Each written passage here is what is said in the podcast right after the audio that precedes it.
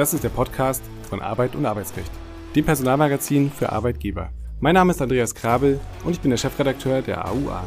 In der Reihe Kurz gefragt sprechen wir regelmäßig mit Dr. Jan Tibor Lellay. Er ist Fachanwalt für Arbeitsrecht und Partner bei Buse in Frankfurt. Dies ist ein Platzhalter für Ihren Werbetext. Informieren Sie sich unter aua.anzeigen.husmedien.de oder besuchen Sie die Show Notes.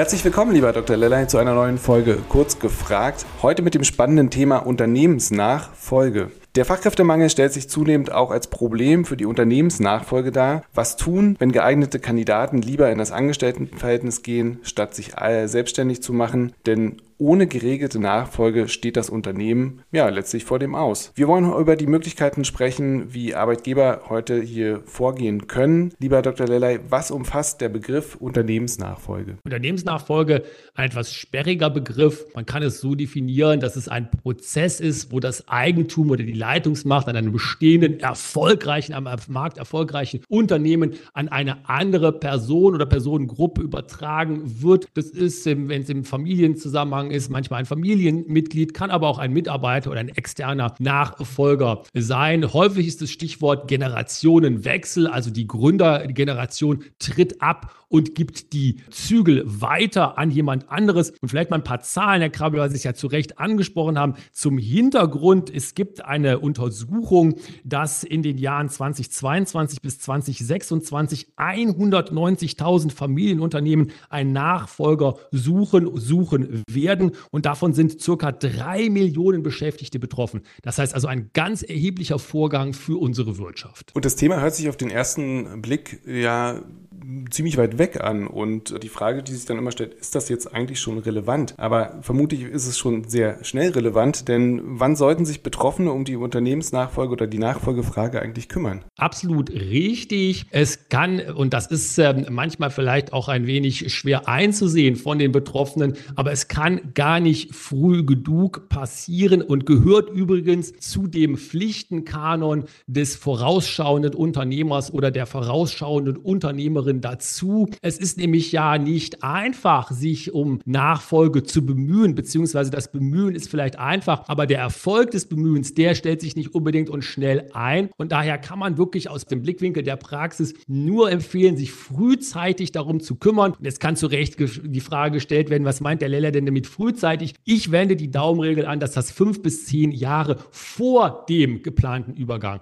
der Fall sein sollte. Dann würde ich gerne einen Sonderfall einbauen. Was ist eine sogenannte sogenannte Notfallplanung. Welche Sofortmaßnahmen sind dort für den eiligen Fall eigentlich geregelt und was ist so ein solcher Fall? Der Notfall ist ja der berühmte umgangssprachliche Fall der Fälle, von dem alle oder zumindest die meisten ja hoffen, dass er niemals eintritt. Das heißt also dann, wenn von heute auf morgen oder zumindest im ganz, ganz kurzen Zeitraum eine Übergabe, eine Weitergabe des Unternehmens oder zumindest der Unternehmensverantwortung erfolgen muss. Die geplante Übergabe ist in diesen Phasen oder in diesen Situationen meistens nicht möglich, weil es eben viel zu schnell, viel zu kurzfristig, viel zu abrupt passiert. Das können Ereignisse sein wie Krankheiten, Unfälle und dergleichen und dergleichen. Das heißt also, hier muss man unbedingt eine Nachfolgeregelung haben. Das wird auch empfohlen und äh, da werden zum Beispiel Dinge genannt, aus meiner Sicht absolut zu Recht als sofort Sofortmaßnahmen muss man haben, einen Orientierungsprozess, um auch Schaden vom Unternehmen abzuwenden, das Ermöglichen eines einer Vertreterbestellung, um das Unternehmen im Notfall weiterführen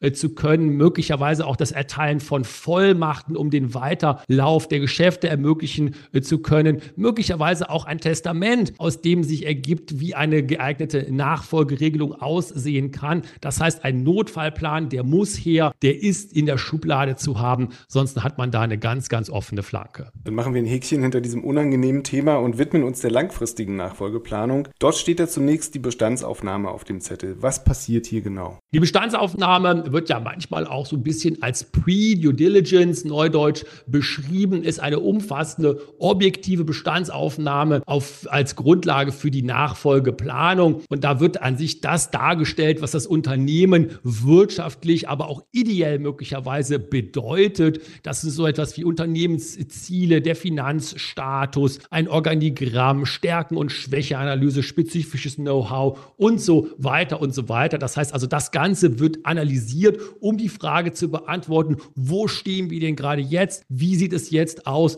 und was ist als nächstes möglicherweise zu tun. Ja, dann folgt im Anschluss natürlich die Zielvorgabe. Wie und wo werden diese Ziele dann eigentlich formuliert? Die Ziele werden, wenn es gut läuft, und das ist ja der Idealfall, von dem kommen wir ja hier vielleicht mal ausgehen, die werden schriftlich und klar und eindeutig formuliert. Im Falle von möglicherweise sogar testamentarischer Regelung, vielleicht sogar im Falle von einer Nachfolgeregelung über testamentarische Regelung im Testament selber. Mögliche Ziele, und das ist im Grunde genommen ja auch klar, ist sowas wie die Bestandssicherung des Unternehmens oder die Übergabe der Geschäftsführung an einem bestimmten Zeitpunkt, vielleicht auch die Versorgung der Familie, der Nachkommen, der Gründergeneration, der Gründerin des Gründers und so weiter und so weiter. Und dann natürlich nicht zuletzt auch die Zukunftsstrategie für das Unternehmen, denn nur der, der die Zukunft plant, der wird die Zukunft ja auch erleben. Und das sind sicherlich Zielvorgaben, die man braucht und die auch schriftlich oder zumindest nachvollziehbar fixiert sein müssen. Ja, was sind dann die nächsten Schritte in der Planung und was wird jetzt zu diesem Zeitpunkt schon festgelegt? Ich denke, hier kann man sehr gut äh, sich überlegen, mit einer fünfschrittigen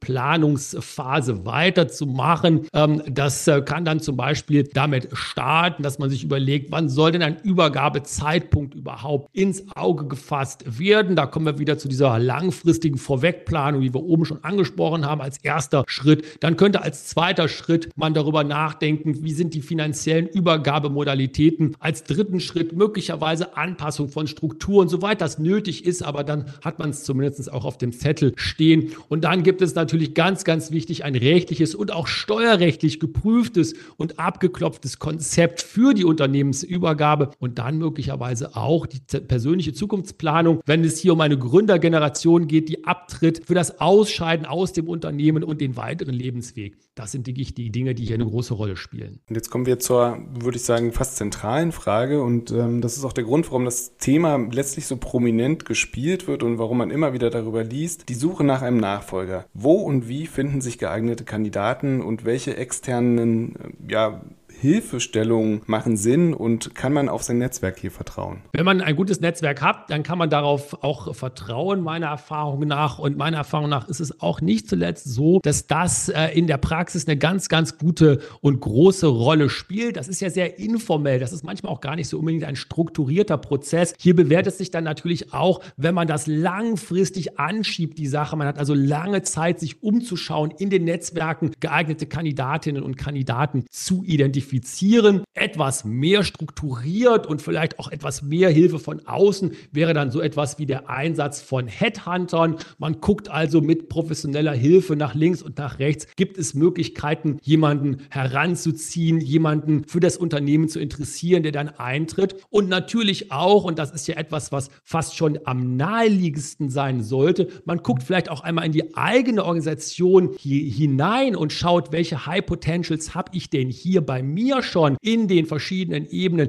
kann ich hier vielleicht jemanden für das Unternehmen interessieren, weiterentwickeln und damit sozusagen ein Heimgewächs auf den Geschäftsführungssessel heben. Äh, das ähm, ist ja etwas, was überhaupt nicht unterschätzt werden sollte. Und äh, auch nach jeder guten Vorbereitung kommt irgendwann der große Tag. Wie vollzieht sich die Übergabe dort ganz konkret? Also vielleicht haben Sie eine kleine Checkliste für die Hörer an der Hand. Ja, gerne. Die Checkliste ergibt sich auch und nicht zuletzt aus dem, was wir gerade schon gesagt hatten. Überspringen wir vielleicht mal den Teil, wo es heißt, was aber auch eine Rolle spielen kann. Ich nenne es nur der Vollständigkeit halber, externe Berater einzuschalten. Häufig wird das ja gemacht. Dann geht man also rein und sagt, wie sind die steuerlichen und die rechtlichen Aspekte, die berücksichtigt werden äh, müssen. Dann wird darauf basierend geklärt, wie der Übertragungsprozess gestaltet werden äh, kann. Dann wird ein Prozess strukturiert und auch auch durchgeführt, wo diejenigen, die in den Nachfolgekanal in Anführungszeichen kommen sollen, die die Nachfolge antreten sollen, das Unternehmen kennenlernen und auch der Wert des Unternehmens, der wird erfahrbar gemacht, der wird nachprüfbar gemacht und man einigt sich auf einen Unternehmenswert. Dann wird man äh, rechtlich die Art der Übertragung äh, klären, ob da zum Beispiel Anteile erworben werden oder ob in die Geschäftsführung erstmal eingetreten wird, ob als Fremdgeschäftsführer erstmal oder als Gesellschafter Geschäftsführer. Und und so weiter und so weiter. Dann wird man auch prüfen, welche Rechtsformen äh, des Unternehmens für die Übertragung eine Rolle spielen. Also zum Beispiel bei GmbHs ist es ja relativ einfach. Es gibt aber auch andere Strukturen, gerade wenn die Familien geprägt sind, da kann es ein bisschen schwieriger auch rechtlich sein. Dann wird man auf jeden Fall auch eine Kommunikationsstrategie entwerfen. Äh, das äh, wird nach innen und nach außen gehen. Das heißt also in die Belegschaft rein und auch gegenüber Dritten, über, gegenüber Geschäftspartnern und Kunden. Dann wird man die Übergabe durchführen und ähm, dann ähm, wird man parallel dazu Geschäftspartner, Mitarbeiter, Kunden informieren und in den Prozess einbinden und so auf den erfolgreichen Abschluss des Prozesses zusteuern. Dann lassen Sie uns gegen Ende nochmal einen Blick auf die Akteure im Betrieb werfen. Welche Rolle spielt zum einen die Personalabteilung, dann ganz wichtig natürlich die Belegschaft und der Betriebsrat in einem solchen Prozess? Ich würde gerne erstmal den wichtigsten Player herausgreifen. Das ist nämlich der zweite, Herr Krabbe, den Sie gerade genannt hatten. Der wichtigste Player ist natürlich die Belegschaft, die Kolleginnen und Kollegen, die Mitarbeiterinnen und Mitarbeiter. Die müssen nicht nur an Bord gehalten werden, sondern die muss man ja auch motivieren und davon überzeugen, dass der gewählte Weg der Unternehmensnachfolge der Weg in die Zukunft, der Weg in die gemeinsame Zukunft ist, der Weg dazu, den geschäftlichen Erfolg nicht nur daran anzuknüpfen, auf, an die erfolgreiche Vergangenheit, sondern möglicherweise noch erfolgreicher zusammen zu werden. Das ist also unglaublich wichtig. Hier kommt es auf Kommunikation eben an, insbesondere auch nach innen. Da wiederum spielt dann der HR-Bereich, die Personalabteilung eine große, große Rolle. Wir wissen ja alle, HR ist People's Business. Hier wird es darauf ankommen, auch Kommunikation umzusetzen und entsprechend diesen Übertragungsvorgang zu unterstützen mit allen den Dingen, wo HR ja seine ganz großen Stärken auch ausspielen kann, auch in die Belegschaft hinein. Und dann natürlich auch der Betriebsrat als wichtiger äh, Player in der betrieblichen Struktur, um es mal so ein bisschen untechnisch zu sagen. Auch der Betriebsrat muss an Bord geholt werden. Der ist idealerweise schon an Bord, wenn die Belegschaft überzeugt ist von der Richtigkeit der Nachfolgelösung. Und so hat man dann sozusagen alle Player an einem Tisch versammelt und kann hoffentlich gemeinsam in eine gute und rosige Zukunft starten. Dann lassen Sie uns ganz zum Schluss nochmal einen Blick auf denjenigen werfen, der geht. Wie geht es persönlich weiter und wann beginnt die eigene Planung für den Ausstieg und wie sollte dieser eigentlich aussehen? Das ist ein ganz, ganz wichtiger Punkt wieder, denn da äh, sprechen wir noch etwa noch einmal über etwas, woran ja auch viele, viele leider dieser Konzepte scheitern oder zumindest zu spät angegangen werden. Denn es ist ja bekannt, wie man das macht und wir haben es hier ja gerade auch nochmal zusammengefasst. Ganz, ganz häufig ist es so, dass wir es gerade in der Gründergeneration mit Menschen zu tun haben, die sehr, sehr erfolgreich äh, waren, ein erfolgreiches Geschäft aufgebaut haben und sich zu einem bestimmten Maße vielleicht auch für nicht unersetzbar, aber doch schwer ersetzbar halten. Das ist eine große persönliche Leistung der Gründergeneration, das einzusehen, dass das nicht der Fall ist, dass man also tatsächlich loslassen kann, eine Planung hat für den Ausstieg. Da ist schon ganz, ganz viel von der Miete dann drin, die man braucht. Und dann natürlich auch eine persönliche Lebensplanung damit verbindet. Ganz häufig wird es ja so gelöst, halte ich auch für eine gute Variante, dass die Gründerin oder der Gründer, der dann ausscheidet, noch dem Unternehmen verbunden bleibt, eine gewisse Zeit vielleicht als äh, Berater oder vielleicht als äh, Beiratsvorsitzender oder Beiratsmitglied und so weiter und so weiter. Das spielt also hier eine große Rolle, kann auch in der Außenwirkung eine große, große Rolle spielen und muss ein ganz wichtiger Teil des Planungsprozesses sein. Das ist sozusagen der Endpunkt, aber auch der Anfangspunkt der erfolgreichen Unternehmensübertragung oder Unternehmensnachfolge. Ganz herzlichen Dank. Ich denke, wir können einen Strich drunter ziehen und sagen, frühzeitig, frühzeitig, frühzeitig drum kümmern. Vielen Dank, lieber Dr. Lellay. Wir hören uns beim nächsten Mal. Tschüss, bis dahin. Dankeschön. Tschüss. Lernen Sie das AUA-Magazin kennen mit dem kostenlosen Probeabo. Es erwarten Sie Fachexperten mit rechtssicheren Aussagen, aktuelle Themen mit Anwendungsfällen für Ihren Alltag, verständlich formulierte Gesetzesänderungen und Arbeitshilfen in Form von Checklisten, Musterklauseln und Praxistipps. Besuchen Sie aua-online.de oder die Folgenbeschreibung für mehr Informationen.